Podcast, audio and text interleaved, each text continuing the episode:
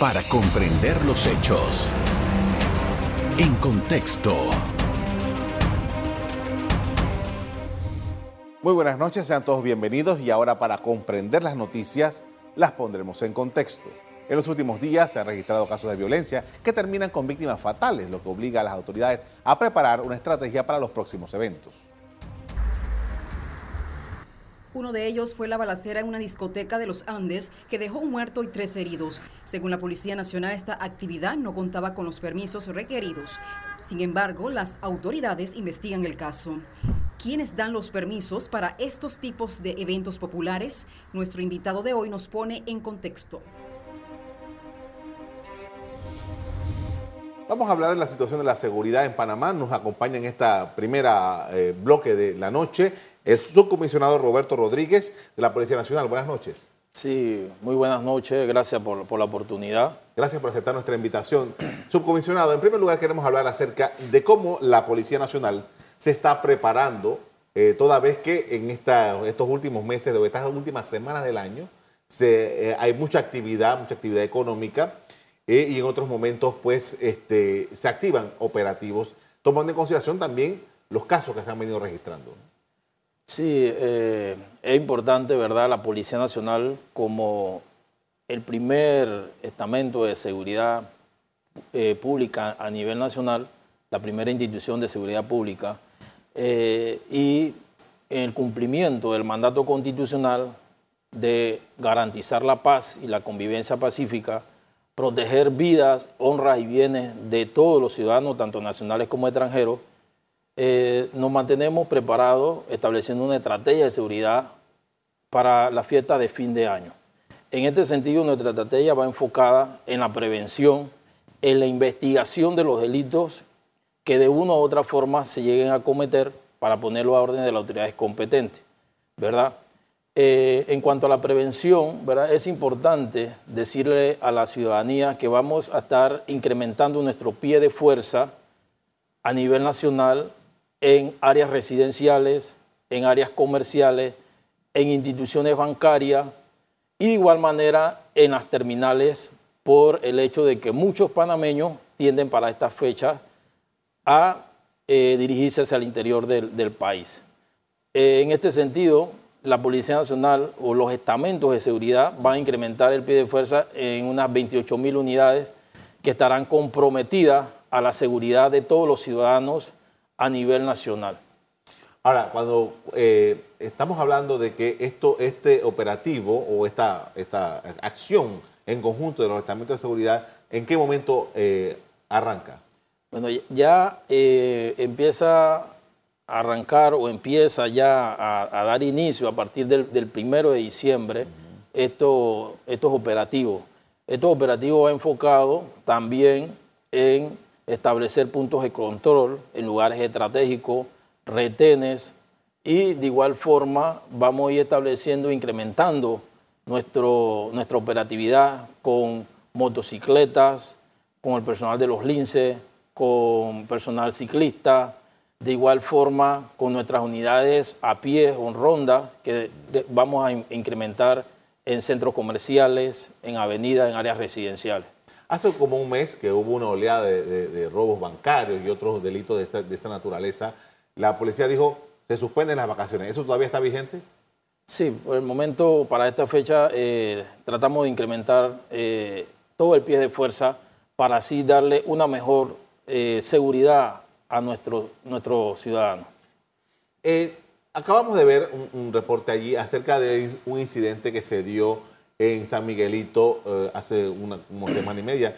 Eh, la pregunta que le quería hacer en relación a eso, ¿cómo ustedes están coordinando con las autoridades locales a fin de que esta situación de que, que el permiso no, no siga ocurriendo? Sí, en, en, cuanto a estas actividades, ¿verdad? la Policía Nacional siempre tiene esta coordinación o esta comunicación con las autoridades locales. Llámese jueces de paz, alcalde, eh, en su momento también los encargados de, salud de la, de la, región, ¿verdad?, donde se esté dando este evento, con el fin de darle las recomendaciones del por qué muchas veces es importante que ellos mantengan la seguridad por parte de la Policía Nacional. En este sentido, la policía siempre ha tenido esta comunicación con las autoridades locales, ya que los permisos ellos son los que los conceden. La policía, en cuanto el propietario del local o el encargado de la actividad haga todas las coordinaciones con respecto al FISCOI para la seguridad de la policía, con mucho gusto nosotros vamos a prestarle la seguridad en ese local comercial para evitar situaciones lamentables como se dieron ese día en, ese evento. Explíqueme eso del, FISCOI porque estamos hablando de que es la propia Policía Nacional que de acuerdo con este sistema se encarga entonces de la seguridad perimétrica del evento. Sí, eh, esto el, propietario se, tiene que acercar a, la Policía Nacional, llevar su aviso de operación y ahí posteriormente con la unidad, las unidades de inteligencia se hace un estudio de seguridad del local para entonces posteriormente nosotros poder prestar ese servicio. Ahora, cuando no se hace eso, eh, ¿cómo, qué, ocurre en ese, en ese tipo de eventos? Por ejemplo, este que estamos hablando, por ejemplo, no tenía seguridad de la policía. Sí, ya eh, cuando eh, no contratan a la, Policía Nacional, el propietario del local o el empresario ya con las autoridades competentes que le dan este permiso, tienen que poner la seguridad privada. Tienen que poner la seguridad privada de, dicho local. Ahora, esto, para los efectos de, los operativos, las acciones que se van a desarrollar, las recomendaciones que se le hacen a los, a los ciudadanos para que, eh, impedir ser víctima de los delitos.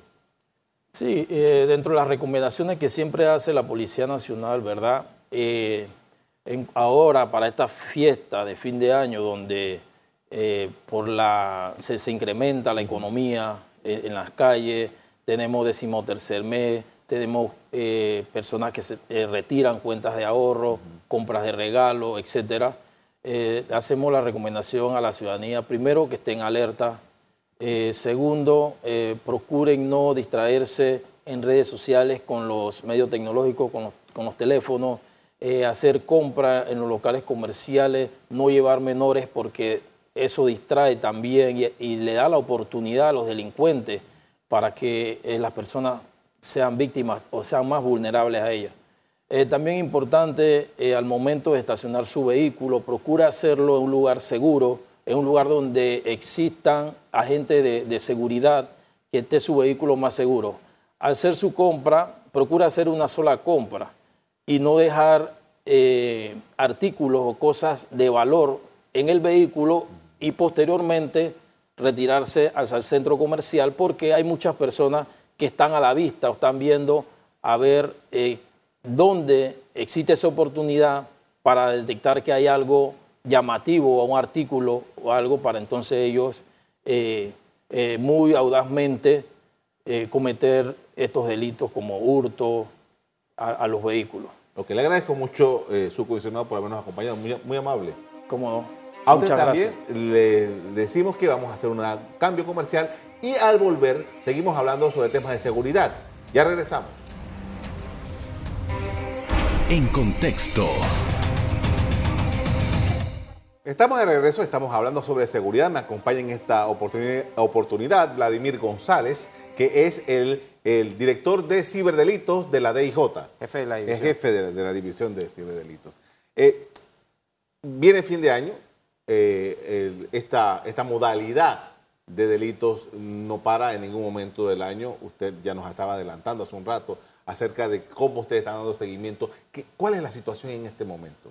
Sí, eh, lo que esperamos para, para esta fiesta de fin de año es que aumenten los intentos de estafa a través de las diferentes plataformas de redes sociales, ¿verdad? Creando cuentas falsas, vendiendo productos electrónicos como teléfonos celulares, consolas de videojuegos que buscan bastante para fiesta de fin de año y los ofrecen por precios muy por eh, debajo del mercado, 600 dólares, un iPhone 12, 13 en 600 dólares es un regalo y esta es la manera que ellos buscan para eh, atrapar a sus víctimas y de esta manera extraerle el dinero. Igualmente estamos viendo que eh, a través de estas plataformas, de estas cuentas falsas, ofrecen alquiler de casas de, casas de playa y ofrecen también eh, paquetes vacacionales de estos resorts que tenemos en Panamá, y bueno, las, las personas lastimosamente caen engañados en, manos de estos delincuentes y dan cierta cantidad de dinero esperando un producto que nunca va a llegar. Ahora, sabiendo que eh, definitivamente que eh, hay promociones que se hacen para ventas de artículos o para planes vacacionales, ¿cuáles son los elementos que tiene que considerar una persona para que no caiga en el delito? Sí, primeramente no dar ningún dinero por adelantado. Eh, estas personas lo van a presionar de cierta manera para que haga un depósito. Le van a decir, eh, es el último producto que me queda, si tú lo quieres y estás interesado, abóname ya para poder apartarlo porque si no vas a perder la oportunidad. Un, mensaje así, ese tipo de que la persona trate de actuar lo más rápido posible sin pensar en, lo que está haciendo, eso es el primer error que debemos tratar de evitar, dar un dinero por adelantado. Segundo, si está tratando con algún tipo de empresa, cerciórese de que realmente esta empresa existe. Si está en un lugar físico, prefiera ir al lugar físico mejor que eh, arriesgarse a darle una plata a alguien que usted no conoce, que no ha visto. Igual con los paquetes de, los resorts, ¿verdad? Eh, sabemos que estos estas, estas hoteles, estos resorts tienen sus páginas oficiales en donde usted puede contactarlos, tienen sus números de teléfono en donde usted puede contactarlo y cerciorarse de que si existe alguna promoción que ellos estén haciendo a través de una tercera persona o a través de otra compañía. De esta manera evitan eh, ser estafados. ¿Cuáles otras modalidades están ustedes observando? Sí, eh, durante estos últimos días hemos observado algunos casos en donde las personas se le instala algún tipo de malware dentro de su equipo eh, computarizado, especialmente computadoras, ¿no? no tanto en los celulares, en donde este malware le bloquea el acceso a la banca en línea de la víctima y mientras que le pone un tiempo de espera en pantalla de unos 40 minutos, eh, durante ese tiempo entonces el delincuente está extrayéndole el dinero sin que la persona se dé cuenta. ¿Por qué puede suceder esto? Porque las personas no conocen o no se saben el URL, la dirección electrónica de su banco y ingresan a través de plataformas de búsqueda como Google ¿verdad? Ponen el nombre de su banco e ingresan al primer link que le aparece. Este link puede estar comprometido, ¿verdad? Y al momento de ingresar a través de ese link, entonces puede que se le descargue algún tipo de malware mediante el cual el delincuente entonces toma control del equipo de la víctima. Héctor, hay una, consulta porque muchas personas, aunque no esté autorizado eh, por las instituciones o por las empresas, entran a verificar estas eh, páginas de, bancos e instituciones financieras de, diferente naturaleza con las que tienen cuentas en sus puestos de trabajo. ¿Qué recomendación tienen ustedes sobre eso? No, es arriesgado. O sea, eh, cada, cada, lugar de trabajo, cada oficina, cada empresa privada tiene sus normas y sus códigos de seguridad. Es muy arriesgado que una persona, empleado de esta, de esta empresa, haga actividades fuera de lo que eh, son sus actividades diarias de trabajo. Entrar a, plataformas de redes sociales, verificar correos electrónicos que no tengan nada que ver con la empresa, correos electrónicos personales, entrar y hacer transacciones de banca en línea también es muy arriesgado, no solo porque pudiera comprometer la seguridad de la empresa, sino que también sus datos pudieran llegar a un tercero que eh, usted no sabe qué pudiera o qué intenciones pudiera tener esa persona al obtener ese tipo de datos. Ahora, ¿cómo va el, trabajo de judicialización de las personas que han sido detectadas, los delincuentes que han sido detectados eh, con este tipo de prácticas? Sí, eh, nosotros trabajamos de mano con los bancos, todos los bancos locales, hemos tenido varias reuniones con ellos. Eh, ellos nos ayudan bastante con la información de las transacciones, de las cuentas bancarias, todo esto autorizado por el Ministerio Público. E igualmente eh, tenemos contacto con empresas extranjeras que son eh, suministran servicios de, plataformas, suministro de internet. Todos ellos colaboran con las autoridades competentes, nos dan la información. Claro está, todo esto siguiendo el debido proceso mediante la autorización de los fiscales del, Ministerio Público. Y, casos que estén ya montados en el sistema judicial. Sí, hay varios casos de personas que, eh, bueno, lastimosamente prestan sus cuentas para recibir dinero fraudulento. Estas personas, eh, las que no están todavía ya bajo las órdenes de la autoridad competente, ya tenemos varias personas identificadas. Estamos por realizar un operativo eh, relacionado con este tema.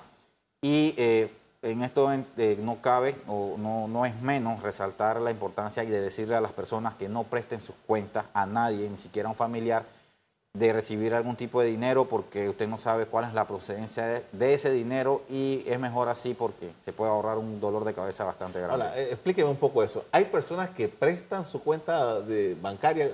¿Cómo es posible? Sí, eh, algunas, algunas, no voy a decir que no, algunas lo hacen eh, voluntariamente, saben de qué se trata saben que van a recibir un dinero fraudulento y prestan sus cuentas para recibir estas transacciones.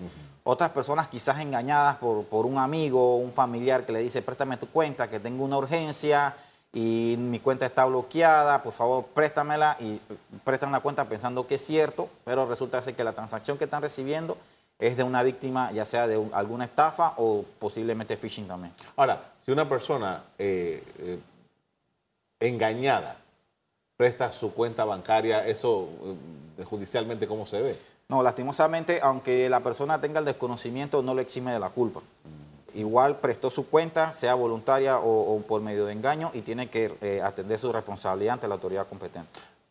Tomando en consideración esto, eh, quisiera saber, ustedes en, la policía, en este caso la Dirección de Investigación Judicial, ¿Cuál es el proceso que lleva a esto? Si eso lleva un seguimiento, si ustedes, eh, cómo eh, siguen la pista de este tipo de delitos. Sí, eh, obtener pista de este tipo de delitos es bastante difícil, porque estamos hablando de, pruebas que son muy volátiles, que se pueden eliminar fácilmente y no dejar ningún tipo de rastro. la velocidad con la que nosotros actuamos en conjunto con el Ministerio Público es bastante primordial y la información que nos suministran, en estos casos, eh, las entidades bancarias. Con esta información, nosotros, eh, de una pista que nosotros podamos obtener, tratamos de identificar quién es la persona que está detrás de pronto de un número IP, de una cuenta bancaria, de, alguna, de algún tipo de plataforma que hayan creado con el objetivo de engañar a, otras personas. Y de esta manera, entonces, nosotros ubicar qué la empresa le suministra el servicio, eh, dónde vive esta persona que está detrás de esta, de esta cuenta bancaria y de esta manera, ya una vez que tenemos todos los elementos vinculantes y, pruebas de peso para llevarlo ante la autoridad competente, es que nosotros con el Ministerio Público entonces realizamos los, operativos y eh, capturamos a estas personas. ¿Se están poniendo las denuncias sobre este tipo de delitos? Sí, se están poniendo las denuncias. Esto es muy bueno porque las personas están confiando en el trabajo que realiza la Policía Nacional para dar captura a estos delincuentes y poder llevarlo ante la autoridad competente. Ahora, el clásico este que me llaman por el celular y me dicen que hay una promoción extraordinaria y que el gerente de la compañía telefónica fulano me está hablando y me está ofreciendo eh, un premio extraordinario si yo le compro una tarjeta o yo hago determinada cuestión que es de dinero. ¿Se sigue dando? Sí, se siguen dando las llamadas extorsivas. Ya no tanto con el, con el, con el relato este que se gana un premio, que tiene que comprar tantas tarjetas, no. Ahora lo que hacen estos delincuentes es que estudian un poco a sus víctimas a través de las redes sociales, que ofrecen mucha información, consiguen los números de teléfono de los que puedan y eh, comienzan entonces a llamarlo, eh, a decirle, tengo cierta información tuya, sé dónde vives, sé cómo eres, si no me das tanto dinero, eh, te voy a hacer algún tipo de daño, voy a matar a tus familiares, te voy a secuestrar, ¿verdad? Entonces, eh, lo que hemos detectado durante los últimos días, hemos tenido reportes de este tipo de llamadas, y no solamente a personas, sino que ahora también están llamando a comercio, ¿verdad? A restaurantes principalmente eh, de personas extranjeras. lo amenazan, le dicen que le van a, atacar el local, que le van a hacer daño a, los empleados, a los, a los que trabajan ahí, al dueño incluso. Eh, son llamadas bastante agresivas que la verdad, si uno atiende ese tipo de llamadas, la verdad que asustan. Y esto es lo que tratan de producir en la víctima, este terror, este miedo, para que entonces ellos procedan a eh, depositarle el dinero que ellos le están solicitando. ¿Dónde se ubican en la mayor parte de estos casos? Aunque las llamadas eh, registran números de extranjeros de otros países, las personas están localizadas en Panamá. ¿Verdad? No negamos o no descartamos de que sí sea o exista otro grupo de personas en otros países que trabajan en conjunto con ciudadanos que se mantienen en nuestro suelo patrio, pero eh, siempre hay un elemento ubicado en nuestro país. Y eh, eh, ante esos casos, ¿ustedes han, encontrado, han podido seguir la pista algo? Sí, es correcto. Eh, tenemos una división especializada que trabaja estos tipos de, de, llamadas extorsivas. Ellos han hecho bastantes operativos en lo que va del año, han desarticulado bastantes bandas que se dedican a este tipo de llamadas extorsivas y sí, estas personas, eh, gracias a Dios, han quedado detenidas. Gracias, inspector, por habernos acompañado. Muy amable. ¿Cómo no? Vamos a seguir hablando de seguridad tan pronto como cuando regresemos del cambio comercial. Ya volvemos. En contexto.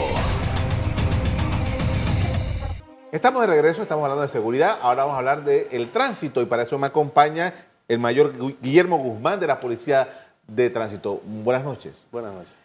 Mayor, eh, eh, eh, se ha dado un incidente que ha sido muy comentado durante todos estos días, desde el fin de semana hasta ahora, de una unidad del tránsito que le pone una, sanción a un conductor de taxi porque llevaba unas personas ahí y se ha toda una polémica. Explíquenos, por favor, cuando hablamos de transporte selectivo y llegan unas personas y van tomando la expresión que usó la unidad, ¿qué, ¿qué es lo que realmente están en el reglamento y qué es lo que realmente se tiene que sancionar. Sí, buenas noches, Teto. Eh, efectivamente, con respecto a esta, a esta problemática que se dio entre el transportista selectivo y la unidad policial, efectivamente la unidad policial eh, ejecutó lo que está establecido en el decreto 640, el reglamento de tránsito, como lo establece el artículo 136, inciso B, ya que eh, hubo unas llamadas o unas alertas de, de ciudadanos en los cuales informaban o daban la voz de que ese vehículo de transporte selectivo llevaba personas las cuales estaban arrojando desechos en la vía pública. Al ser abordado por las unidades policiales, eh, este se percata de que los pasajeros iban ingiriendo bebidas alcohólicas. Y en el artículo 136, inciso B, lo establece que eh, está prohibido para los pasajeros ingerir bebidas alcohólicas, eh, estar fumando o consumir tabaco o alguna sustancia eh, psicotrópica o alucinógena. Para esto, esto entonces se sanciona al conductor del transporte público. La unidad de tránsito, o como lo establece el decreto 640, la autoridad competente, en este caso la Policía de Tránsito o la Autoridad de Tránsito de Transporte Terrestre, sancionará al conductor por permitir que el pasajero esté dedicándose a esta práctica dentro del vehículo de transporte. Ahora, no es como quedó la sensación de que un taxi no puede llevar a una persona que está en estado de embriaguez. No, no, no, no. Eh, al contrario, nosotros recomendamos siempre que cuando una persona está eh, bajo los efectos del alcohol, ya sea como una persona que tenga su vehículo o como cualquier otra persona que sea peatón, recomendamos que utilice otro tipo de transporte para desplazarse del lugar donde está hacia su residencia o hacia cualquier otro punto que se dirija para evitar que conduzca o para que evitar el desplazamiento a pie de esa persona de un punto a otro y así minimizar el riesgo de sufrir un accidente de tránsito. Ahora que vienen las fiestas de fin de año, hay mucha actividad, mucha fiesta, fiesta, literalmente fiesta, y mucha gente consume alcohol. ¿Cuáles son las recomendaciones y cuáles son las, atenciones que ustedes tienen sobre estos casos? Sí, eh, las recomendaciones siempre, eh, efectivamente, como usted lo dijo anteriormente, eh, hay mucha actividad de las personas que ingieren bebidas alcohólicas y muchos toman la decisión irresponsable de tomar el control de un vehículo, poniendo en riesgo su integridad y su vida y la de muchos ciudadanos. siempre recomendamos que estos ciudadanos utilicen el conductor designado o utilicen un transporte público o cualquier otro medio que lo desplace de un punto a otro sin eh, verse o tomar el, riesgo de conducir un vehículo, ya que representa un peligro. Y también recomendamos para los peatones que también eh, ingieren bebidas alcohólicas y se exponen al riesgo después de cruzar una vía eh, o desplazarse por la orilla, ya que estos tienen las capacidades psicofísicas reducidas y en cualquier momento pueden eh, caer al pavimento y también eh, representan un riesgo y pueden sufrir un accidente de tránsito. Yo veo que hay una estadística prácticamente que diaria que eh, la, policía de tránsito, las operaciones de tránsito, dice, pusimos 1.500, 1.600, por ahí más o menos es el promedio de infracciones a las personas. La mayoría son por exceso de velocidad. Cierto. la mayoría de las faltas o de las multas que colocamos nosotros es por eh, violar lo que dice el reglamento de tránsito en su falta número 66, que es eh, conducir exceso de velocidad o, o rebasar los límites de velocidad permitidos en un área. Es la falta que más colocamos, seguida de utilizar los dispositivos tecnológicos, hablar por celular. Siempre recomendamos que eh, todo usuario de la vía evite utilizar los equipos tecnológicos siempre que está eh, haciendo uso de la vía pública, ya sea conduciendo o como un peatón que muchas veces se distrae por estar hablando o estar viendo el dispositivo electrónico y hace los cruces de la vía sin tomar las medidas de precaución para realizar los cruces. Agradezco, mayor, por habernos acompañado, muy amable. A usted también quiero darle las gracias por haber sintonizado nuestro programa. Hoy que hemos estado hablando de seguridad en diferentes facetas. Como siempre, los invito a mantener la sintonía de EcoTV. Buenas noches. Para comprender los hechos. En contexto. Revive este programa entrando al canal 1 de BOD de Tigo.